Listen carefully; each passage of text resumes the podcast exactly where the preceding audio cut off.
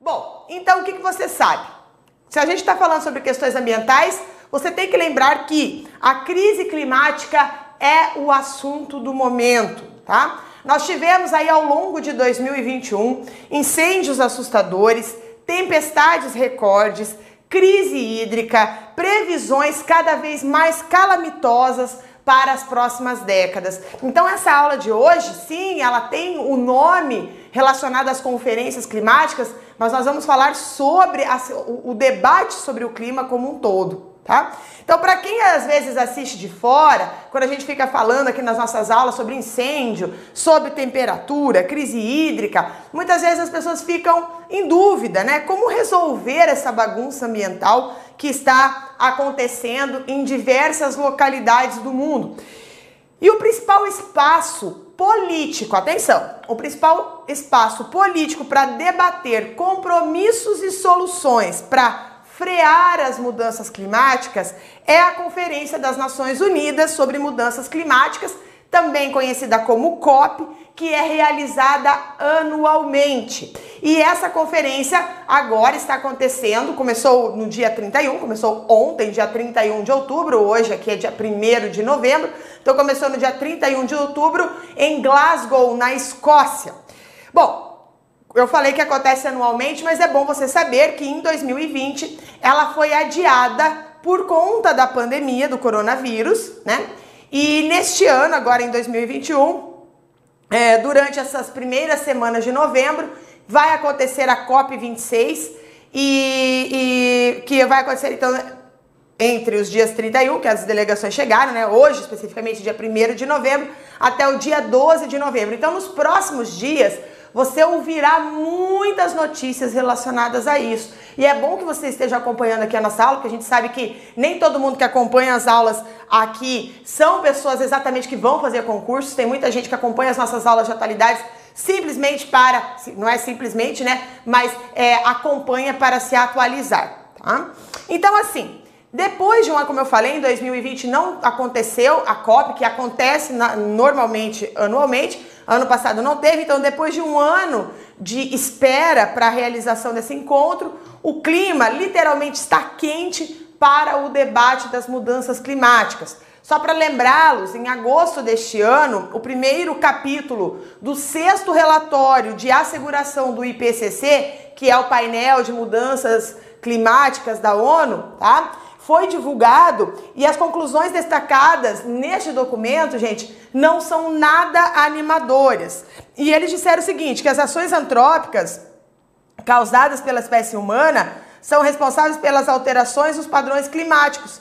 E isso quer dizer que cabe às diferentes sociedades representadas pelos sistemas políticos e econômicos tomar atitudes para reverter o cenário. Então, por isso que eu estou falando para você, é uma, um debate ambiental, mas esse debate ambiental ele está inteiramente sustentado por questões políticas e por questões econômicas.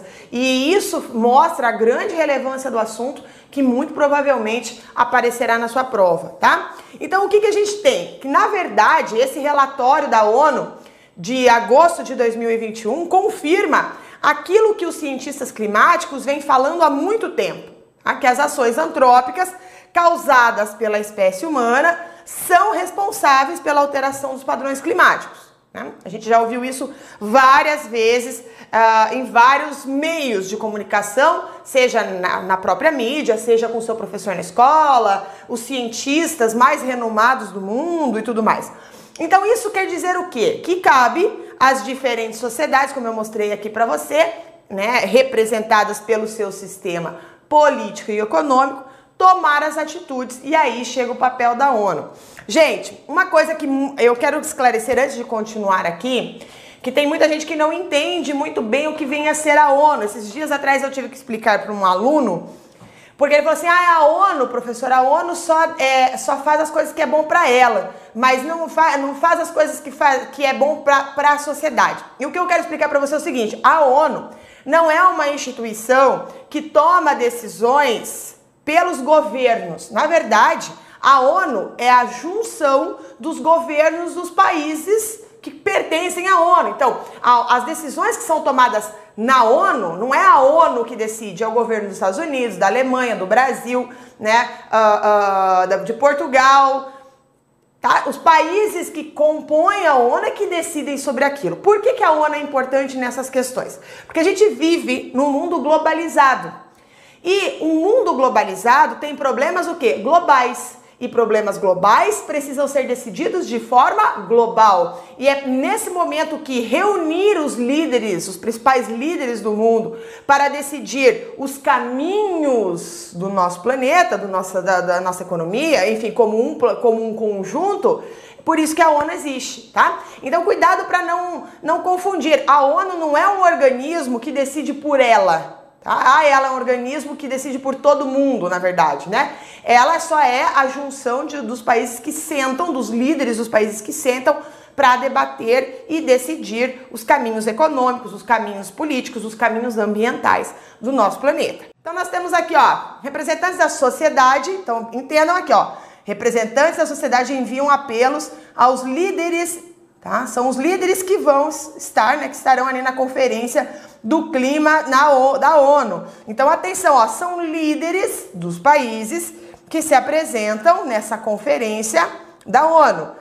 Grupo de consultores científicos pede dos líderes mundiais planos concretos na COP26. Né? Então foi assim que a COP foi discutida previamente. A gente sabe que né, existe aí muito debate político, muito debate econômico, muitos movimentos, inclusive sociais, que estão vinculados a essa conferência. Né? Muita gente da sociedade indo para fazer apelos aos líderes que estão lá, né? Que estão lá discutindo as questões climáticas, tá? E a, a, é bom que você saiba que as alterações climáticas têm sido um tema recorrente na agenda internacional.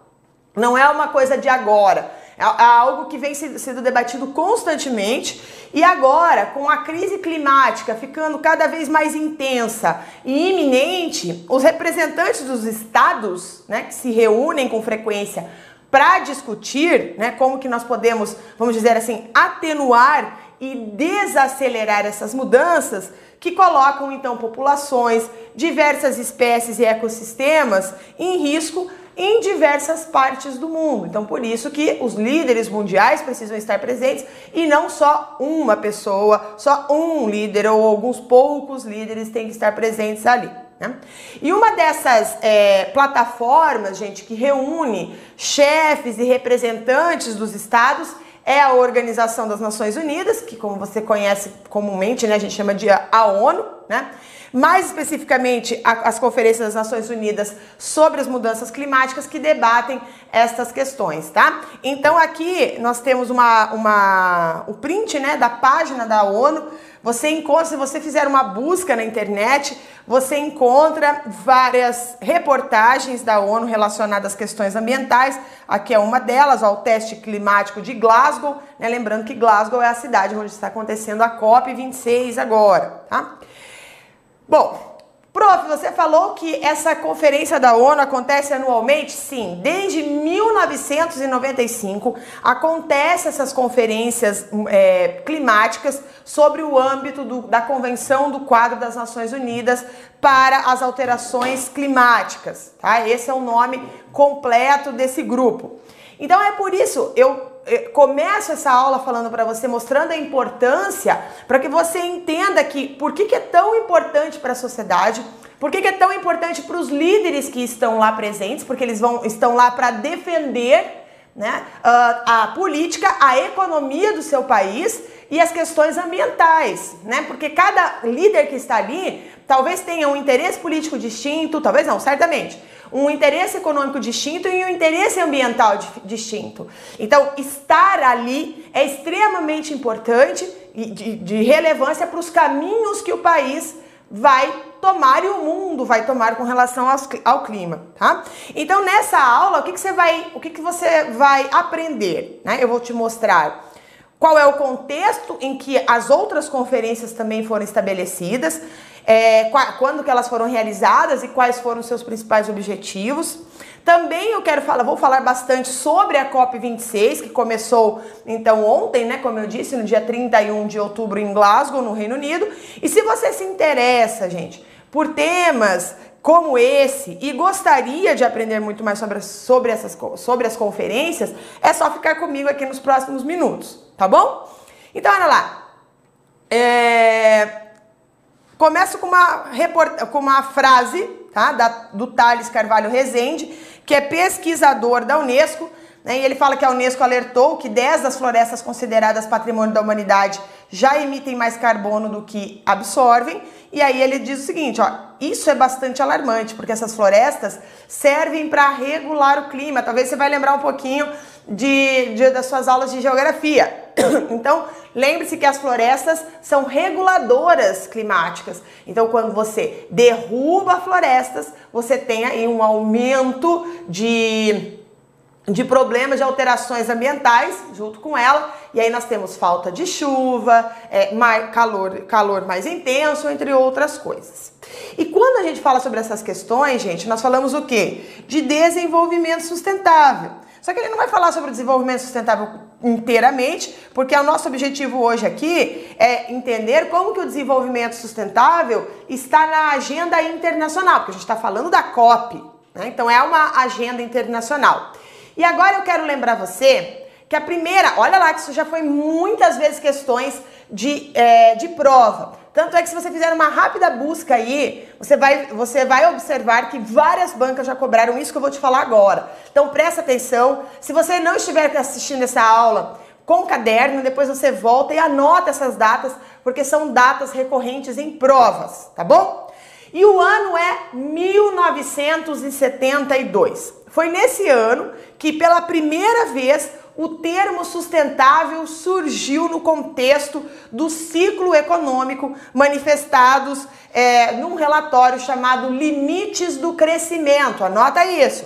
Limites do crescimento. E nesse relatório afirmou-se que o limite do planeta seria alcançado nos 100 anos seguintes caso não houvesse uma regulamentação em escala global, atenção, em escala global, do crescimento populacional, da industrialização e do modo como nós exploramos os recursos naturais. Tudo isso aqui já teve revisão, tá? Só tô falando para você o que, que eles falaram lá em 1972. Esse relatório, esse, né, que aconteceu lá em 1972, foi um marco, gente, para a comunidade internacional. Então a palavra sustentabilidade foi vinculada pelos ecólogos, né, como a capacidade sistêmica de adaptação, de reorganização diante das pressões externas. E essa aptidão permite que determinado ecossistema, mesmo gente após sofrer forte abalo a ponto de comprometer a sua estabilidade, consiga sustentar a sua estrutura de funcionamento. E esse mesmo ano, nesse mesmo ano, também foi marcado pela realização da Conferência das Nações Unidas sobre é, o, o ambiente humano, que aconteceu em Estocolmo, lá na Suécia. Estocolmo é a capital da Suécia, tá?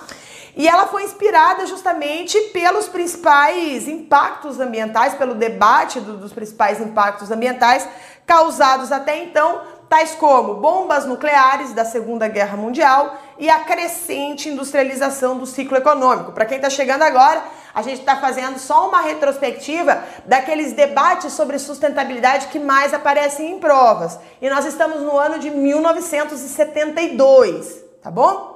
Professora, mas isso não é uma questão de atualidade, não é uma aula de atualidade? Sim, porque você precisa entender o debate de lá de trás para entender por que, que hoje eles estão discutindo o que estão discutindo na COP26 tá? Bom, e aí eles fizeram uma declaração que resultou desse evento e estabeleceu 19 princípios que, em suma, objetivam defender e preservar o meio ambiente, inspirando as gerações atuais e futuras a viverem em equilíbrio com a natureza. Então, passados alguns anos, 11 anos mais especificamente, eh, nós chegamos em 1983 quando a médica e ex-primeira-ministra da Noruega, Gro Harlem Brundtland, foi enviada a presidir a Comissão Mundial sobre o Meio Ambiente da ONU e ela, em 1987, publicou um relatório chamado Our Common Future, ou seja, nosso futuro comum. E foi nesse momento que foi definido pela primeira vez o conceito de desenvolvimento sustentável. Então, para quem não sabe, olha lá, Desenvolvimento sustentável é aquele que atende às necessidades do presente sem comprometer a capacidade das gerações futuras de atender às suas próprias necessidades. Isso, esse é o conceito do desenvolvimento sustentável que foi então a, demonstrado ao mundo em 1987. E ele contém dois pontos chave, gente. O conceito de necessidades, em particular as necessidades essenciais dos pobres no mundo, os quais se deve, deve ser dada a prioridade absoluta. Então, o conceito de desenvolvimento sustentável é justamente atender as pessoas que são mais pobres, mais necessitadas, mais vulneráveis do mundo. E além disso, a ideia das limitações impostas pelo Estado, da tecnologia e da organização social, a capacidade do meio ambiente a atender a necessidade presentes e futuras. Então, existe limitações. Né? A gente continua avançando na tecnologia, a gente continua avançando na organização social, mas a gente precisa equilibrar isso com é, a manutenção ambiental para as presentes, as gerações presentes e futuras. Tá? Então, essa pauta ambiental também ganhou forma, ganhou é, assim mais relevância em âmbito internacional, porque essas duas, esses dois momentos que eu falei para você anteriormente fazem parte de um período chamado da Guerra Fria. Né? Mas agora eu, a gente vai chegar no momento, o ano é 1992, nesse momento já nós não temos mais a Guerra Fria no mundo e acontece aqui no nosso querido Brasil, lá na cidade maravilhosa do Rio de Janeiro, né, a Eco 92 ou a Rio 92, que também foi chamada de Cúpula da Terra. Né? E esse evento, gente, originou documentos que viriam ser os primeiros planos para o desenvolvimento sustentável e a preservação do meio ambiente a serem executadas nas décadas seguintes. Então, olha lá. Primeira Conferência Internacional, 1972. Primeira vez que aparece o, o conceito de desenvolvimento sustentável, 1987. Em 1992, quando a gente já não vive mais a Guerra Fria, agora nós temos pautas globais, sem aquela divisão do mundo, né, de, de capitalista, socialista, como era durante a Guerra Fria. Agora são é, problemas mundiais resolvidos de forma global, né, com líderes reunidos, e eles então criaram juntos, todos os líderes pertencentes à ONU, criaram juntos então a Agenda 21, a Declaração do Rio, a Declaração dos Princípios sobre as Florestas, a Convenção sobre a Biodiversidade e Convenção sobre Mudanças Climáticas. Isso em 1992, aqui no Brasil, no Rio de Janeiro. E essa Agenda 21 que eu falei para você, se destaca como o primeiro programa de ação global em que os governos incluíram nos planos de atuação ali as atividades que visem o que? Adaptar gradativamente o modelo econômico ao desenvolvimento sustentável. Então eles falam assim, pela primeira vez, gente, surge no debate ah, mundial essa junção, dessa necessidade, dessa visão, na verdade, de pensar as questões ambientais atreladas às questões econômicas. Então preste atenção. Dentre os compromissos assumidos, tá? Estão a proteção dos recursos naturais em suas diversas formas e o controle aos danos do meio ambiente, redução da poluição do desmatamento, descarte adequado dos resíduos tóxicos, entre outras coisas. Então, um outro avanço proporcionado pela Agenda 21 foi a inclusão no debate ambiental nos tópicos como os padrões insustentáveis de produção e consumo, né? Como que a gente está consumindo, como é que a gente está produzindo de uma forma insustentável, ou seja, daqui a pouco vai acabar tudo. Né? É, também eles começaram a discutir sobre a, po a pobreza em si e a dívida externa de países em desenvolvimento. E aí você começa a entender por que, que hoje, por exemplo, os líderes brasileiros que estão lá em Glasgow neste momento, é, uma das pautas que os nossos líderes vão solicitar é justamente o que? Quanto de dinheiro tá, os países que já se desenvolveram, ou seja, os países desenvolvidos, vão entregar ao Brasil, que é um país em desenvolvimento, para frear o desmatamento, para a gente parar o desmatamento. Porque isso foi discutido lá na Agenda 21, falando assim, ó, os países que já se desenvolveram, desmataram, poluíram, fizeram o que fizeram e agora então estão desenvolvidos. Então esses países têm uma dívida com o mundo e eles precisam pagar por isso. E aqueles países que não chegaram nesse, nesse desenvolvimento, nessa riqueza desses países ricos, eles é, precisam então manter em pé as suas florestas, os seus mananciais, todas aquelas coisas. Só que para que isso ocorra, esses países que têm uma dívida com o mundo precisam pagar. Então isso não é uma coisa de agora, isso foi discutido lá na Agenda 21 em 1992, ainda no governo Collor, gente, aqui no Brasil, tá? Bom, depois aconteceu em 2012, claro que aconteceram várias outras conferências, eu tô falando só das principais que aparecem em provas, tá? Mas tem várias outras. E aí, em 2012, a Rio Mais 20, né, a Conferência das Nações Unidas sobre o Desenvolvimento Sustentável, também foi realizada aqui no Brasil, isso em 2012, tá, gente? E nesse momento foi lançado um documento sobre o futuro que queremos, o nome do documento é O Futuro que Queremos, na qual reafirma os princípios da declaração lá do, da, da Rio 92, reconhecendo como o maior desafio global, tá? O maior desafio global é a erradicação da pobreza. Né? E além disso, iniciaram seus trabalhos para a criação dos objetivos primordiais que visam a, a alcançar a, o desenvolvimento sustentável, que futuramente foi chamado dos Objetivos do Desenvolvimento Sustentável. Coloca isso para você pesquisar, porque eu não vou falar hoje aqui na aula. Os meus alunos mais antigos já ouviram eu falar sobre isso, inclusive é ótimo você ah, saber os Objetivos do Desenvolvimento Sustentável até para citar em redação, tá? Em vários temas. Pesquisa aí depois. 17 Objetivos do Desenvolvimento Sustentável. Vai, ser, vai vir um quadrinho colorido para você é bem legal que você pode citar, ah, isso faz parte dos objetivos do desenvolvimento sustentável da ONU. Pode citar isso, inclusive, em redação, fica ó, ó, creme de la creme de la creme de la creme, tá bom? Bom, então saímos de 2012 e agora a gente chega em 2015, que é uma outra data que costuma aparecer nas provas de concursos, tá?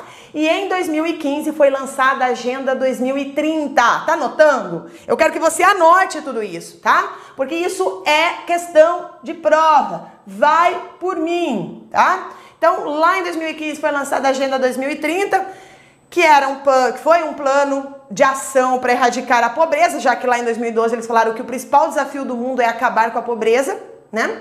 Então, em, 2000, em 2015, eles lançaram lá uma agenda para erradicar essa pobreza e proteger o planeta e garantir que essas pessoas alcancem a paz e a prosperidade. Então, com esses 17 Objetivos do Desenvolvimento Sustentável, que eu falei para você agora há pouco, e 169 metas, essa Agenda 2030 é bastante audaciosa, né? estabelecendo cinco é, principais áreas de atuação. Então, atenção aqui agora, tá? Quais são as cinco principais áreas de atuação da Agenda é, 2030 da ONU? As pessoas, o planeta, a prosperidade, a paz e a parceria.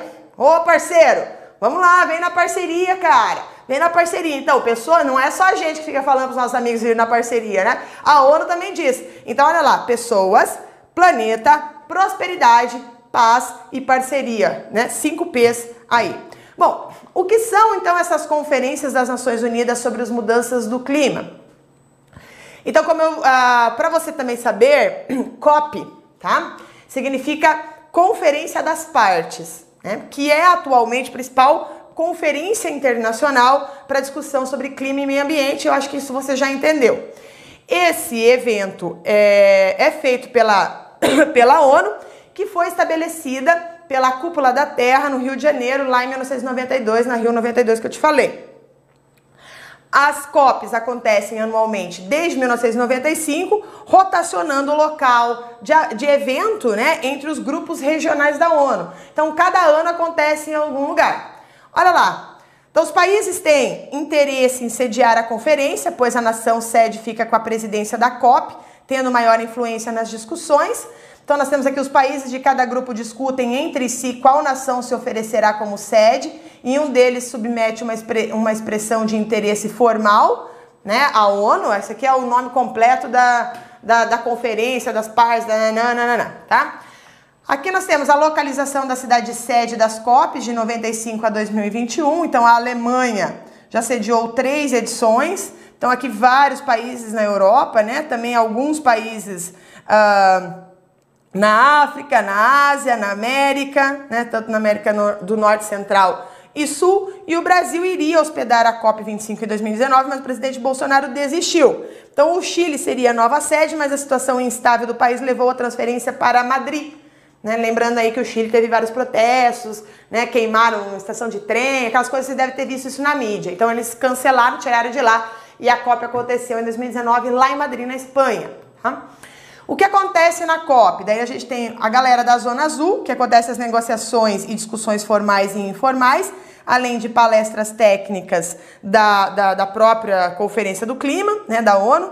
Participam aqui somente delegações dos países membros de organizações internacionais e a imprensa nesse momento da Zona Azul. Lembrando você aqui é o seguinte, tá? Que essas conferências são eventos massivos, tá? Com muitas reuniões paralelas que atraem pessoas do setor empresarial. Então não estão só lá os líderes. Então tem lá os líderes, aqueles aqueles bambambãs das, das empresas, assim, aquelas empresas gigantescas que dominam o mundo. Essa galera tá lá na COP nesse momento também, tá? Porque tá acontecendo lá então essas reuniões paralelas de, então como eu falei, do setor industrial, empresas de combustíveis fósseis, porque eles são sempre atacados nessas conferências. Então o que, que eles fazem? Eles vão lá porque já que eles estão sendo atacados, eles precisam garantir os seus interesses. Eles vão lá e falam assim: olha, tem que fazer assim, assim, assim, assim, assado. Tá? A gente tem esse plano, esse plano, esse plano. Então eles estão presentes ali. Né? Também nós temos presentes ali os ativistas do clima, como você vê na mídia, né? e outros grupos com interesses na crise climática. E alguns deles são bem sucedidos, né? como foi o Acordo de Paris, que foi firmado durante a COP21, por exemplo, e alguns são dolorosamente improdutivos. E, e isso, inclusive, é uma grande crítica a, a essas reuniões da ONU, que eles falam, falam, falam, falam, mas no final não acontece nada. Tá? Bom, nós também temos a Zona Verde. Falei para você há pouco da Zona Azul, nós temos a Zona Verde, que os eventos são abertos em público, ao público em geral. Então, uma grande gama de eventos acontece, como oficinas, é, exibições de artes e performance. Então, você viu que tem blocos distintos. Aqui nós temos a porcentagem da delegação brasileira em relação ao total de delegações, né? Então, aqui no período do Fernando Henrique Cardoso, no período do Lula, no período da Dilma, opa, tá? No período da Dilma, deixa eu só voltar aqui. No período do Temer, eita, e no período do Bolsonaro, tá? Que foram aí os governos que estiveram à frente aí do Brasil desde quando as conferências acontecem, né? Como é que lembrando, você acontecem desde 1995. Então, olha lá, para você saber, está na nota. As conferências das Nações Unidas sobre mudanças climáticas são realizadas no âmbito da Convenção dos Quadros das Nações Unidas para as Alterações Climáticas, que é tudo esse nome aqui, tá? Que existe desde 1994 e a primeira reunião acontece desde 1995. Outra coisa, essa, essa organização é um acordo internacional que já foi ratificado por 197 países, chamados de partes da convenção, e tem como principal objetivo a estabilização das concentrações de gases de efeito estufa, tá aqui a sigla, causados por ação humana na atmosfera. Além disso, olha lá o que, que diz o artigo 2 do, da, da ONU. Ó. Esse nível deverá ser alcançado num prazo suficiente que permita aos ecossistemas adaptar-se naturalmente à mudança climática, que assegure que a produção de alimentos não seja ameaçada e que permita ao desenvolvimento econômico prosseguir de maneira sustentável. Ou seja, olha, é, a gente tem que lembrar que é preciso fazer comida para a galera, né? O mundo, gente, a gente tem, tem, quase 8 bilhões de pessoas no mundo. Você tem noção que é isso? Quase 8 bilhões de pessoas que precisam ser alimentadas. Então tem que ter essa noção de que tem que preservar o meio ambiente ao mesmo tempo que se mantém a produção de alimentos para todos, tá? Então aqui a ONU, o artigo 2, né, ele é bastante enfático nisso, né, que tem que desenvolver economicamente, mas de maneira sustentável e dar comida para a galera. Né? No outro artigo da convenção, que é o artigo 3 ele afirma que todos os países possuem as suas obrigações com a temática, cada um à sua maneira tá? Mesmo que de formas diferentes, portanto, certo? Então, assim, por exemplo, os países mais industrializados possuem a responsabilidade maior de reduzir as emissões dos gases de efeito estufa por questões históricas, como eu já falei para você aqui na aula. Ainda, esse artigo manifesta que devem ó, ser levadas em plena consideração as necessidades específicas e circunstâncias especiais das partes, países em desenvolvimento em especial aqueles particularmente mais vulneráveis aos efeitos negativos das mudanças climáticas. Tá bom? Então, esse acordo também lista os países mais industrializados, tá? Com objetivo e obrigações diferenciadas. É bom que você saiba isso para você entender as notícias, tá? Então, os países têm é, compromisso diferenciado ali na ONU. Né? Então, nesse sentido, é, esse, alguns países devem reduzir as suas emissões causadas pela ação humana é, para os níveis de 1990. Contudo, o acordo não estabelece um prazo tá, para que isso seja cumprido e nem designa obrigações específicas para os países em desenvolvimento. Isso é uma crítica, tá bom? Prof, quem participa das COP? Se isso aparecer na minha prova, como é que eu respondo? A COP é um organismo supremo, tá? Para quem não sabe, de decisão da ONU e desse grupo climático, tá? E dessa forma, todos os países estão representados nela. Então a COP, as COPs acontecem, como você sabe, anualmente, e elas servem justamente para avaliar o progresso das medidas tomadas pelos estados, né, esses estados parte que a gente chama, para que se alinhem com os objetivos da convenção. Então eles têm aí três principais categorias, que são as partes do anexo 1, atenção, ó são os países mais industrializados, os países da OCDE, na qual o Brasil quer participar, assim como países com a economia em transição na época, como a Federação Russa e alguns países bálticos, os países do leste europeu. Nós temos as, os, as partes do anexo 2, são os países do anexo 1 e os membros da OCDE que são obrigados a fornecer recursos financeiros para permitir que os países em desenvolvimento, como é o caso do Brasil, implementem atividades de redução de emissões no âmbito da convenção e para ajudar estes a se adaptarem aos efeitos adversos das mudanças climáticas. E nós temos os países não parte do anexo 1, que maior, majoritariamente países em desenvolvimento, com atenção maior aos países menos desenvolvidos e mais vulneráveis às alterações climáticas, como países costeiros e sujeitos à desertificação, tá? Bom, além desses estados parte da convenção, podem participar das conferências os membros da mídia, então a mídia tá lá. Então você imagina um lugar cheio de líderes mundiais, mais a imprensa do mundo todo, né? E os representantes das ONGs, né? É, empresários e outros atores internacionais. Entre eles, por exemplo, nós temos o Greenpeace, que você já deve ter ouvido falar, a Fundação SOS Mata Atlântica, a Fumbil, que é o Fundo Brasileiro para a Biodiversidade, o Banco de Investimento Europeu, a Organização do Tratado de Cooperação Amazônica, entre outros, estão presentes ali nesse momento. Nesses dias você verá toda essa galera na televisão. Outra coisa que eu quero falar para você é sobre essas COPs né, ao longo dos anos. Porque a redução de gases que provocam um efeito estufa é essencial para deter o aquecimento global. Então, isso você tem que saber, ótimo. Você sabe também que desde 1995 tem essas conferências. A primeira conferência foi em Bonn, na Alemanha, tá? Foi lá que aconteceu a, a prime essa primeira reunião. E com o passar dos anos, ela passou a ser conhecida como Conferência das Partes.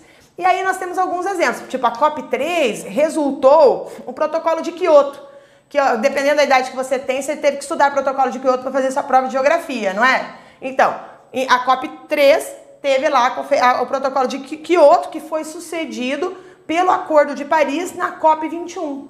Né? Eles falaram, olha, o Acordo de Kyoto não deu certo, vamos fazer outro. Daí eles fizeram o Acordo de Paris. Lembrando você que o Acordo de Paris obriga tá, os países a reduzir, reduzir as emissões de carbono para limitar o aquecimento global em menos de 2 graus Celsius acima dos níveis pré-industriais, tá bom? E agora, prof, esses foram os objetivos anteriores. Mas quais são os objetivos da COP26? Essa que agora está acontecendo em 2021. Quais são esses objetivos? Então vamos lá, ó a galera na rua, tá? Como que está, né? Muitos jovens, muita gente ali é, junta, né?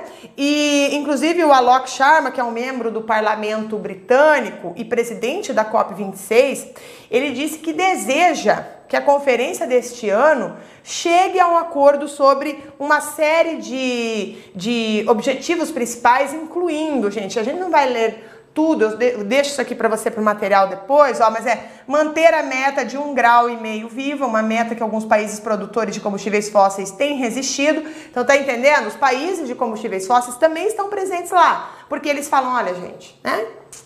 Um grau e meio, né? Não dá, né? Então eles estão lá negociando a parte deles. Colocar uma data limite para acabar com o uso de carvão inabalável, né? O que deixa em, em aberta a possibilidade de continuar usando um tipo de carvão, né? Alguns cientistas e grupos ativistas disseram que todo carvão deveria ser relegado à história, ou seja, não deve ser mais usado.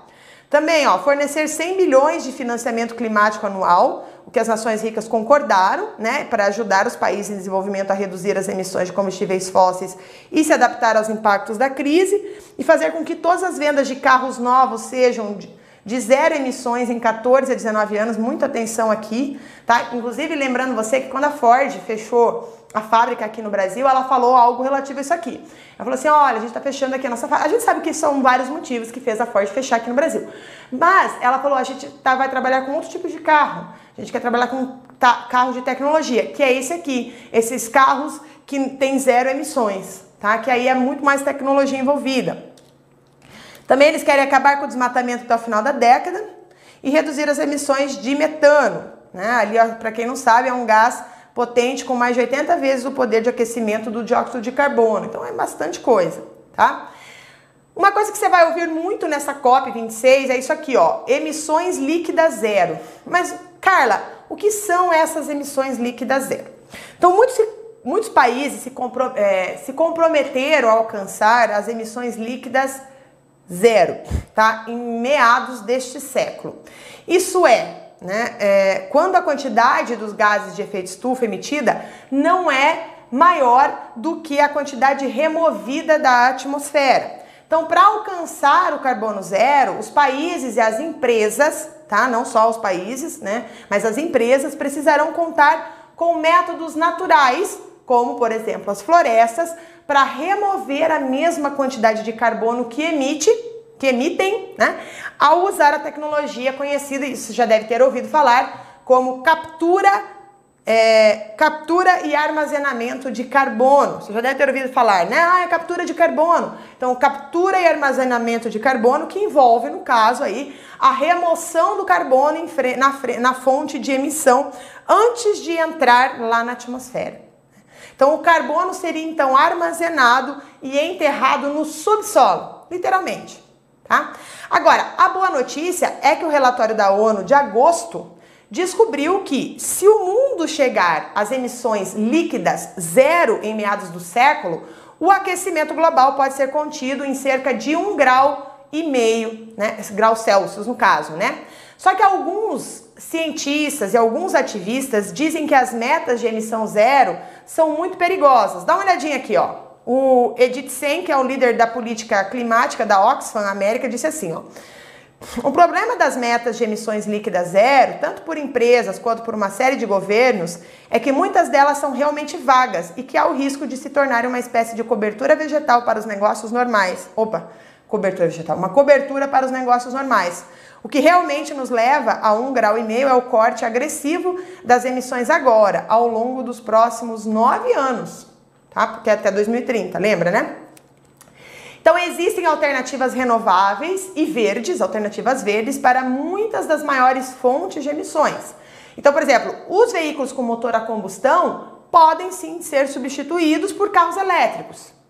As usinas de carvão podem ser fechadas a favor da geração de energia renovável a partir de usinas eólica e solar, por exemplo. Mas algumas emissões, vamos convenhamos aqui, que são mais difíceis ou até mesmo impossíveis de eliminar. Então, por exemplo, o mundo ainda não possui uma maneira limpa de fazer aço em grande escala. Né? Embora, claro, algumas empresas menores já estejam fazendo. Essas emissões provavelmente precisarão ser uh, compensadas com a remoção de carbono na atmosfera. Então, são termos que eu estou usando aqui para você, que estarão presentes na mídia e que estarão presentes na sua prova. E muita gente chama a atenção da presença dos Estados Unidos e da China nesses momentos, que são as, os dois grandes PIBs do mundo. Né? Então, muitas das reuniões da COP, é bom que você saiba isso, foram prejudicadas justamente pela relação dos Estados Unidos com a China. Porque durante anos os Estados Unidos não apoiaram o protocolo de Kyoto, tá? que precedeu o Acordo de Paris, tá? que precedeu o Acordo de Paris, é, a menos, claro, que a China também o assinasse. Então dá uma olhada. Né? Fala assim, ah, beleza, eu reduzo as minhas emissões desde que a China também faça o mesmo, porque eles estão competindo no PIB. Então, o acordo inicialmente não exigia que a China, Índia e Brasil e outras economias em desenvolvimento reduzissem as suas emissões. Só que os acontecimentos na Assembleia Geral da ONU deram motivos para esperança, porque o presidente dos Estados Unidos hoje que é o Joe Biden, anunciou que dobrará o compromisso financeiro do país para ajudar as nações em desenvolvimento a enfrentar a, a crise climática em 11,4 bilhões de dólares por ano. Então ele precisará, obviamente, a aprovação do Congresso para empenhar esses fundos, e daí isso já é outra história. Porque só para lembrar você, o presidente dos Estados Unidos assinou o protocolo de Kyoto, só que ele não foi ratificado porque o Congresso dos Estados Unidos não aceitou. Então aqui também pode acontecer a mesma coisa, mas o fato é que o Joe Biden disse que ele quer doar para os países de desenvolvimento esse valor. Tá? Só que já é uma reviravolta gigante isso aí, porque o, o, o, lembrando você que o Donald Trump, que é o, foi o presidente anterior, ele retirou os Estados Unidos do Acordo de Paris. Né? Então é bom que você lembre isso aí, esse papel dos Estados Unidos nessa história. Já o presidente chinês, que é o Xi Jinping, ele também fez um, um grande discurso, né, dizendo que o seu país não construirá nenhum novo projeto de energia de carvão no exterior. Embora, claro, a própria China continue sendo o maior consumidor mundial de carvão. Né? É, isso é importante que você saiba. E esse anúncio do Xi Jinping é, encerra uma longa história de financiamento de usinas de carvão da China em outros lugares do mundo. Então a China não coloca nela ali, né? Mas coloca na África, na Europa Oriental, no Sudeste Asiático, entre outras coisas, tá? Outra questão. O Xi Jinping também disse que a China começará a transferir dinheiro para o mundo em desenvolvimento, elevando o status da China em negociações futuras. Então, esses anúncios aproximam a China e os Estados Unidos nas ações climáticas e podem, inclusive, ser um prenúncio do progresso futuro entre as duas nações. Vamos ver aí, tá bom? Bom, o enviado climático dos Estados Unidos, que é o John Kerry, está pressionando a China a ser mais ambiciosa em suas metas de emissões, que atualmente atingem atinge picos é, de emissões e, e, eles precisam ser zerados essas, essas emissões, tá? Agora, além, quais outros países você precisa prestar atenção? Então, sob o Acordo de Paris, é, os países submeteram as suas promessas, tá? Submeteram as suas promessas de redução, é, que são conhecidas como contribuições nacionalmente determinadas, tá? Anota isso também, que são as NDCs. Isso também aparece em prova. Então, todos os signatários deveriam atualizar os seus NDCs até dia 31 de julho agora, de 2021, mas cerca de 70 não fizeram, tá? E embora tenha havido sinais positivos vindo de alguns dos maiores poluidores do mundo, vários países parecem que vão, estão entrando nessa reunião agora em novembro com o objetivo de lutar contra essas metas maiores, essas metas mais ambiciosas, né? Por exemplo, tá? o governo australiano não escondeu o fato de que planeja continuar minerar carvão muito depois de 2030. Então, assim, vários países estão dizendo que vão continuar as suas é, ações que não estão dentro daquela, desse espírito da COP26. Então a gente pode falar aqui, ó, Austrália, Brasil, México, Nova Zelândia, Rússia e muitos outros países não conseguiram aumentar as suas metas, né, apresentando as mesmas ou metas até menos ambiciosas para 2020 do que aquelas que foram representadas em 2015. Com relação à lista de presentes, ai gente, esqueci que não está aparecendo ali, né? A lista de presentes, alguns líderes mundiais é, não estarão presentes, né, na COP, como é o caso do Vladimir Putin, como é o que é o presidente da Rússia, como é o caso do Jair Bolsonaro, que está na Europa nesse momento, tá? Ele tem reuniões com o presidente da, da, da Itália, vai receber uma, uma homenagem numa cidade também lá da Itália, uma, uma, coisas dos soldados da Segunda Guerra Mundial, enfim e ele não estará presente na COP26. O líder mexicano, que é o Andrés Manuel Lopes Obrador, também não, né? O sul-africano Cyril Ramaphosa e o primeiro-ministro japonês também disseram que não iriam à COP26. E todos eles são importantes é, líderes do G20, né, que são aquelas 20 maiores economias do mundo, em relação às emissões dos seus países, a produção de combustíveis fósseis ou os, ambos os temas. Né? Também é, é, é, uma questão bastante complexa, alguns falam que é por conta da Covid, entre outras coisas. Agora, quais são as medidas de segurança, já que estamos falando de Covid, é, que estão sendo tomadas na COP26 Lembrando vocês que ela foi adiada ano passado, embora as organizações ambientais tenham pedido adiamento novamente. Os, organiza os organizadores insistiram que este ano essa conferência acontecesse e acontecesse de forma presencial.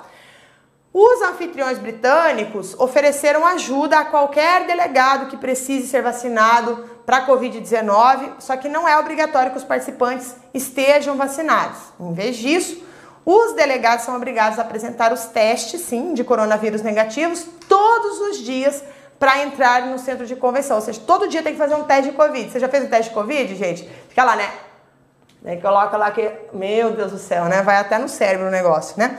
Bom, os participantes dos países é, que o Reino Unido colocou, vamos dizer assim, em, na sua lista vermelha, devido às altas taxas de contágio, devem ser colocados em quarentena né, lá na, na, na, na sua chegada. Bom, e aí, gente, nossa. Ai, gente, eu queria falar mais coisas, mas não vai dar tempo de falar tudo que eu quero. Mas assim, Carla, mas e se as crises, se, se as metas climáticas não forem alcançadas, o que vai acontecer com o mundo? Então, como, com o que já vem sido feito, a perspectiva é que o aquecimento global de 2,7 graus Celsius em relação a que ele alcance, né, em relação ao nível pré-industrial.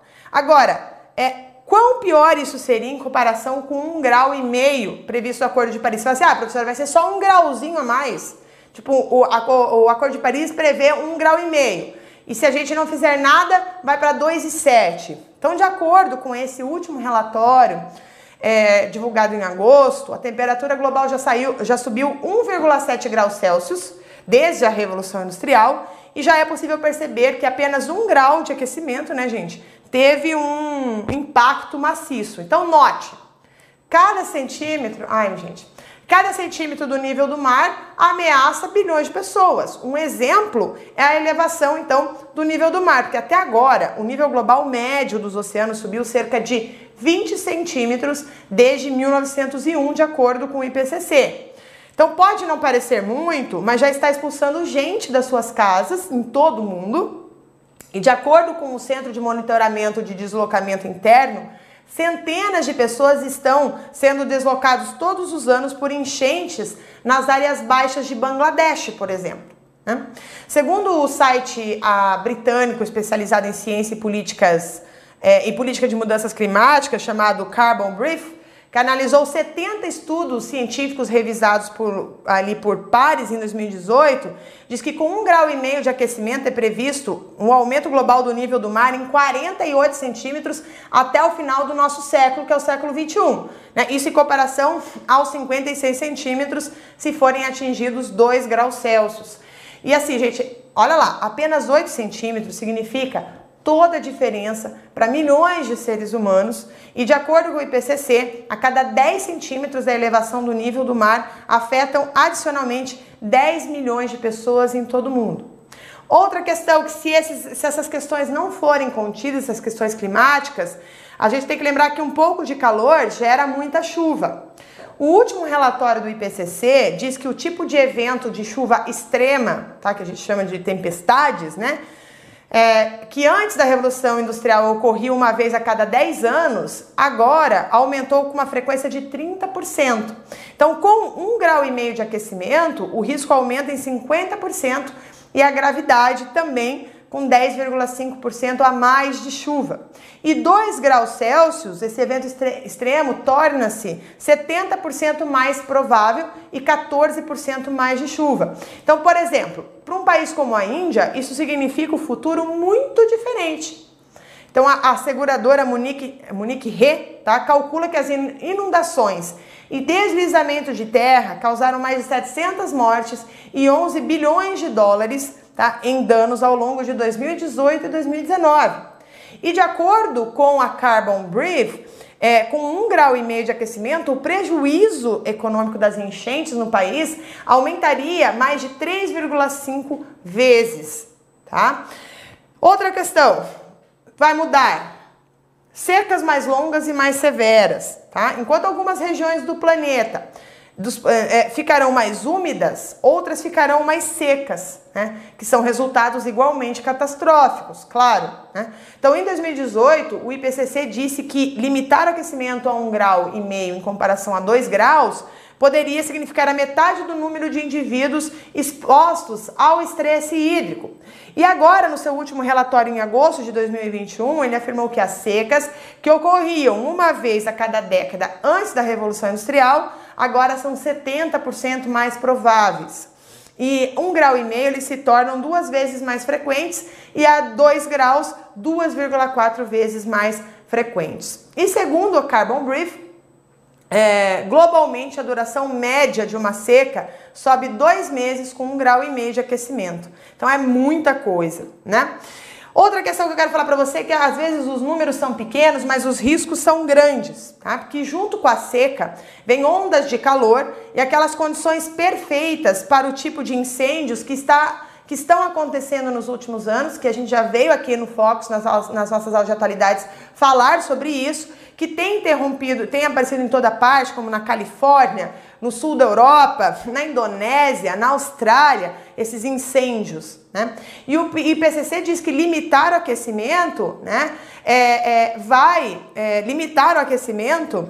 É, pode reduzir aí essas, essas ondas de calor extremo. Esse ano, por exemplo, o sul da Europa ah, registrou 50 graus Celsius. Tem noção que são 50 graus Celsius, gente? Eu, quando morava no Rio de Janeiro, quase morria com 40. Calcule 50 graus Celsius. E esses números são espantosos, porque o, o custo humano dos incrementos aparentemente pequenos no aquecimento é quase impossível de conceber. Então, as vidas destruídas, a fome, a falta de moradia, a pobreza significam sofrimento incalculável e vão exacerbar e precipitar as tensões políticas de maneiras imprevisíveis, levando a conflitos que só se pode imaginar vagamente. Tá? E o que se sabe com certeza é que, em se tratando de mudança climática, mínimos, né, aparentemente pequenos, sim, eles podem fazer toda a diferença. E para terminar a nossa aula, eu quero explicar para você qual é a representação do Brasil na COP26. Tá? Porque o ambiente está longe de ser favorável para a delegação do governo brasileiro, porque o, o, desmatamento da Amazônia atingiu níveis altíssimos nos últimos anos, né? E a imagem que o mundo tem do Brasil é que as cadeias produtivas são contaminadas por ilegalidades que ocorrem na floresta, como a grilagem, como o garimpo ilegal. Tá? E além disso, um dos principais pontos que serão debatidos na COP26, que começou, que começa agora, é sobre o artigo 6 do Acordo de Paris, que fala sobre o mercado de créditos de carbono.